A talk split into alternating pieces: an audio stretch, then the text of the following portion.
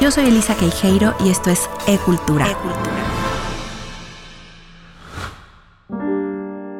Hablar de Simone de Beauvoir es hablar de libertad, de rebeldía, de inteligencia brutal, de intelectualidad y de integridad separada de la moral. La quieren limitar a la gran feminista del siglo XX, pero fue mucho más que eso. Era íntegra consigo misma, con sus ideas, con su sentir y la vida, aunque esto rompiera con todos los estándares del comportamiento socialmente aceptables de su siglo, y la verdad es que con tanta libertad también rompe los de este siglo. Así de libre fue. Bien dicen que todo mundo habla de libertad y cuando ven a una persona libre se asustan y salen corriendo. Simone fue filósofa y escritora, pero también matemática, académica, activista, ensayista, política y pareja de Jean-Paul Sartre. Ya eso era una profesión en sí misma. Pero, ¿quién fue Simone de Beauvoir? ¿Dónde nace? ¿Cómo fue su vida? De entrada, no pintaba para que se convirtiera en lo que llegó a ser, la intelectual más reconocida del siglo XX, pero sobre todo, la encarnación del feminismo moderno. feminismo moderno. París, 1908. Simone es la primera hija de una familia de alta sociedad parisina los burgueses Georges y François de Beauvoir fueron sus padres. Por lo que se sabe, era una pareja que se amaba mucho, algo poco común para la época, donde más bien los matrimonios vivían por conveniencia y situaciones arregladas.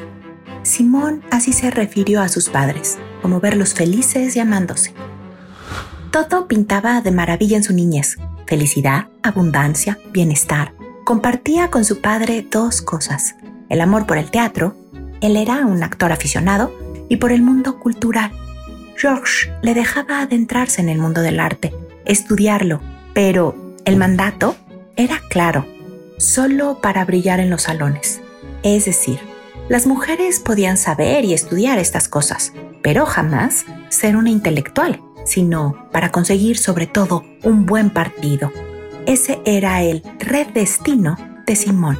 Por lo tanto, lo que se esperaba de ella es que se casara, tuviera hijos y una vida aparentemente cómoda en familia. ¿Quién lo iba a decir? Por su alta condición económica y social, asiste a un instituto privado para señoritas, católico por supuesto. Pero definitivamente, este no sería el camino que Simón seguiría, ya que las religiosas terminaron siendo la base de la que ella huirá en poderosa rebeldía. Como diría Serrat, en una de sus canciones más famosas, Señora, de nada le sirvieron las monjas, ni los caprichos ni lisonjas que tuvo a granel. Así Simón, con sus privilegios, tiene también obligaciones cargadas de obediencia. Estudia solo lo que sus padres le dicen y en el colegio que ellos escogen. Ella no se queja de esto, porque le gusta estudiar y punto, pero parecía que no había más posibilidad. Era lo que era lo que la sociedad dictaba y ella aceptaba. Pero entonces, ¿cuál fue el twist de la historia? Bueno, su padre pierde su fortuna. Invirtió como muchos en aquel momento en propuestas de bancos rusos que resultaron ser un fraude. Y los sueños y la posición, así como el dinero de la familia de Beauvoir, desaparecieron. No es que se volvieran pobres, pero cada franco contaba. Y mientras para toda la familia esto era un drama, para Simón fue su gran oportunidad. Su padre se acercó a ella y apenado le habló así. Hija querida, tendrás que estudiar y valerte por ti misma. En ese tiempo, y para ellos, esto era una tragedia. ¿Se imaginan? Sin embargo, Simón, sin chistar, aprovecharía esta situación de manera impecable. Estudió y estudió muchísimo, se bebía las materias, absolutamente dedicada y brillante, no se distraería con los dramas de la casa. Para sus 20 años, ya había estudiado matemáticas, griego antiguo, filosofía y letras y entraba a la Sorbona para doctorarse. Era la niña bien, la burguesa de la escuela de monjas que tuvo que ganarse su lugar, pero pronto va a demostrar todo lo contrario, ya que se convierte en la mejor estudiante. Nadie le ganaba en una discusión filosófica. 1929. Va a ser justamente en la Sorbona donde conoce a Jean-Paul Sartre. y se referirá a él así. Fue la persona más importante de mi vida. Fíjense qué interesante. Le llama persona con todo cuidado y motivo. No le dice hombre, mi hombre, mi esposo, mi amor. De hecho, nunca le dice mi gran amor, soy tuya, ni nada por el estilo.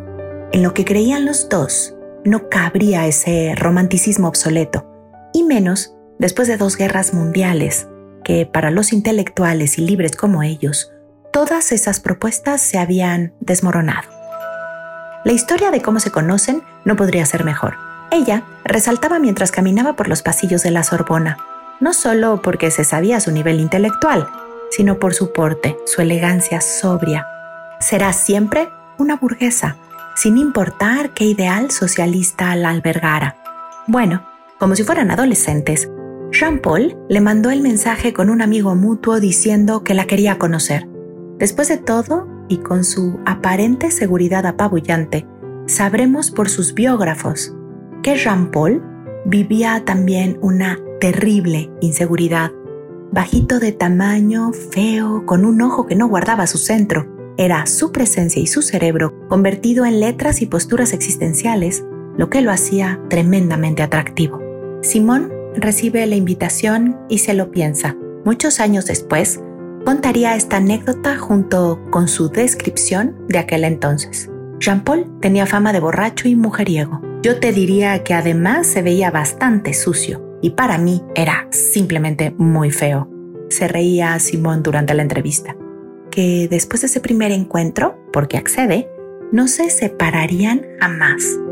El encuentro fue así. Se quedaron de ver en un parque y su diálogo no fue el de los galanes comunes en conquista, sino que comienzan por una polémica filosófica que él gana. Es la primera vez que alguien vence a Simón. Como les dije, era la mejor estudiante de la Sorbona. De hecho, logrará el título de doctorado antes que el mismo Sartre, que lo reprobó la primera vez. Pero su manera literal de filosofar le robó el corazón de intelectual y de mujer a Simón de Beauvoir vivirán un amor libre, tachado por muchos de amoral, y entre aulas, pasillos, cafés y después su apartamento no se separaron nunca, pero tampoco se pertenecían el uno al otro. Al contrario, su contrato de pareja sería lo que hoy diríamos poliamorosa, es decir, tantas parejas y amores como cada uno decidiera, pero mantenerse fieles a su lealtad, a la personal y a la del otro. Para ellos, el respeto era lo principal y de ahí el amor o lo que se quisiera. Por eso van a ser los grandes existencialistas del siglo XX y su amor, un amor existencial que no puede más que ser libre. No se casan, por supuesto, ni deciden tener hijos. No iba con su forma de vida. Entre libros, escrituras y clases la bohemia, pues imposible. Con todo esto y estas características, que son modernas hasta para nuestra época, su vínculo íntimo era brutal. Ella no publicaba sin que él la revisara, pero tampoco Jean-Paul. Todo pasaba por los ojos y la crítica de Simón. Esto se aceptó y tomó fuerza después de la muerte de ambos, cuando se publicaron sus cartas. Confirmado está que la influencia de Simón en Sartre era tremenda y en la moral del existencialismo también, pero ella lo negó en vida. De hecho, no se consideraba filósofa, aunque sí, autora. Lo que más me llama la atención de esta relación existencial es la valentía de ella. ¿Saben qué pasa? Que estos acuerdos se pueden plantear al inicio de una relación cuando los vínculos comienzan por decir a todo sí, digamos como Frida a Diego Rivera.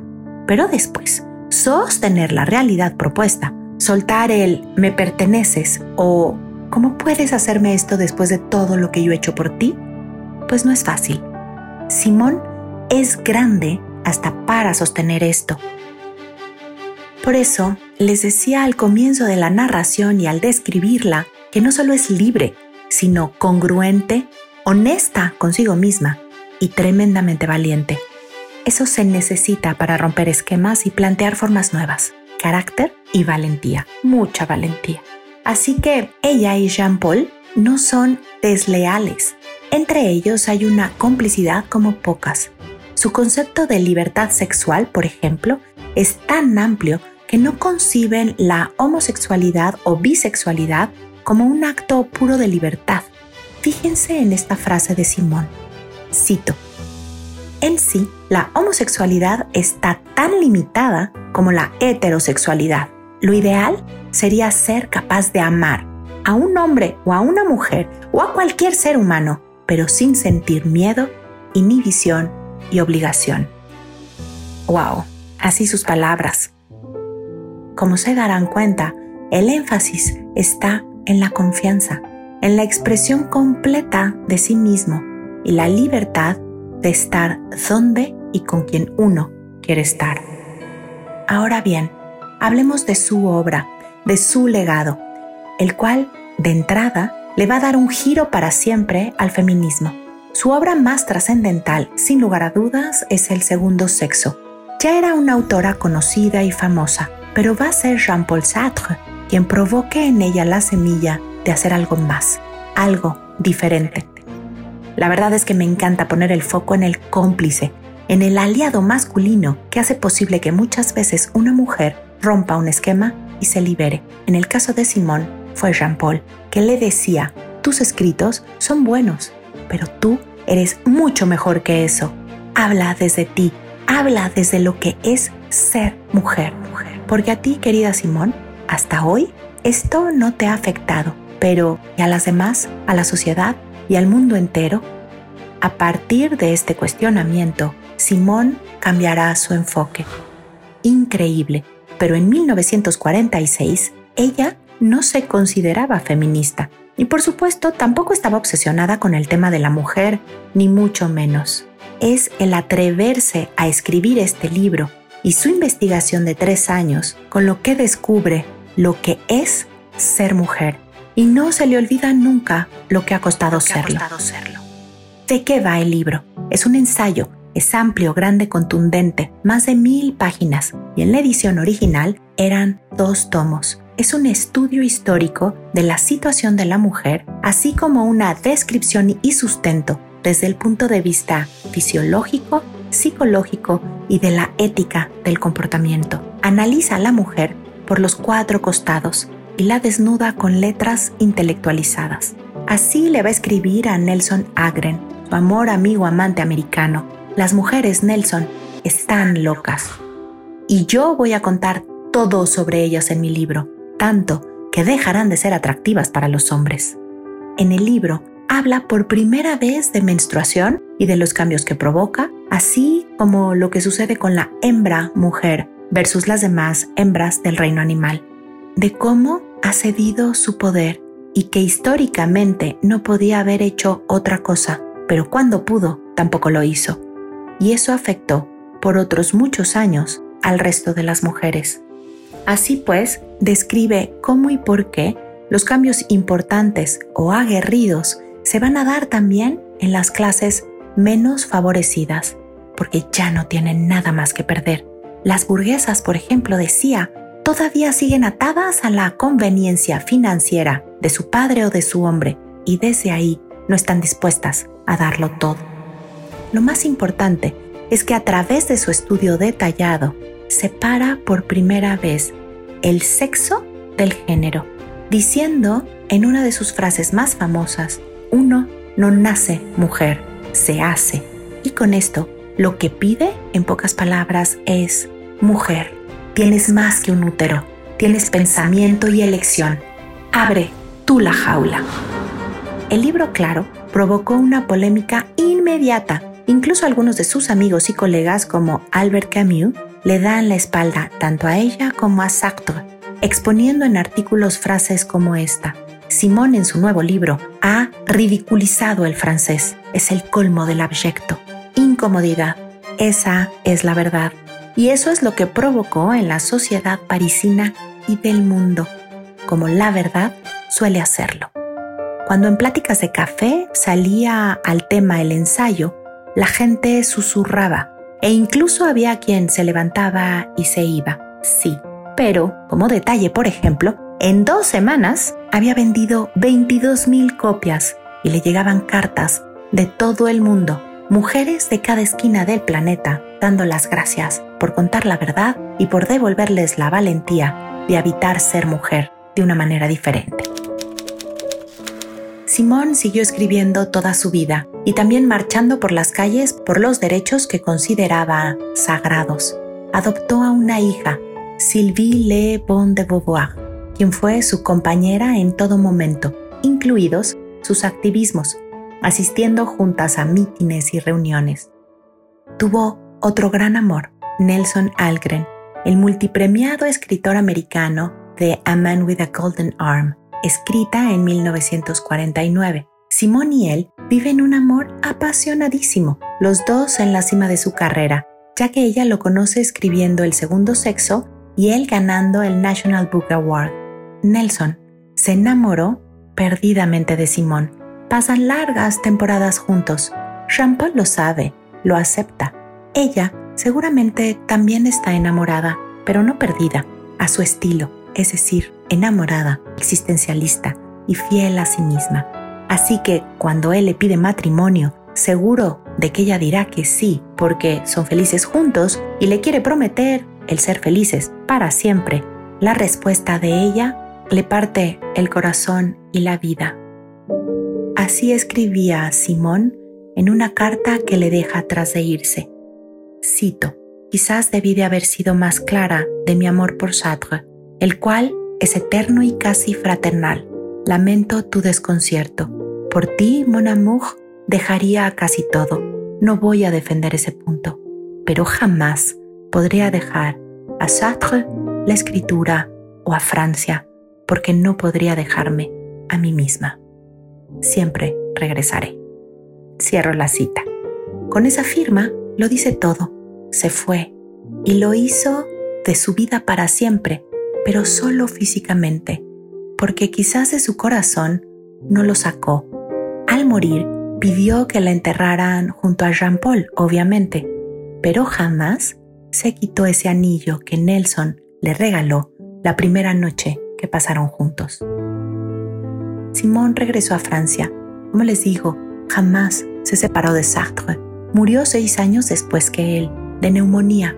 Ambos están enterrados juntos en el cementerio de Montparnasse. En 1986, su cuerpo dejaba este mundo, pero su alma jamás porque la transformación histórica que hemos experimentado los seres humanos y sobre todo las mujeres desde mediados del siglo pasado hasta ahora, sin lugar a dudas, se lo debemos en parte a ella.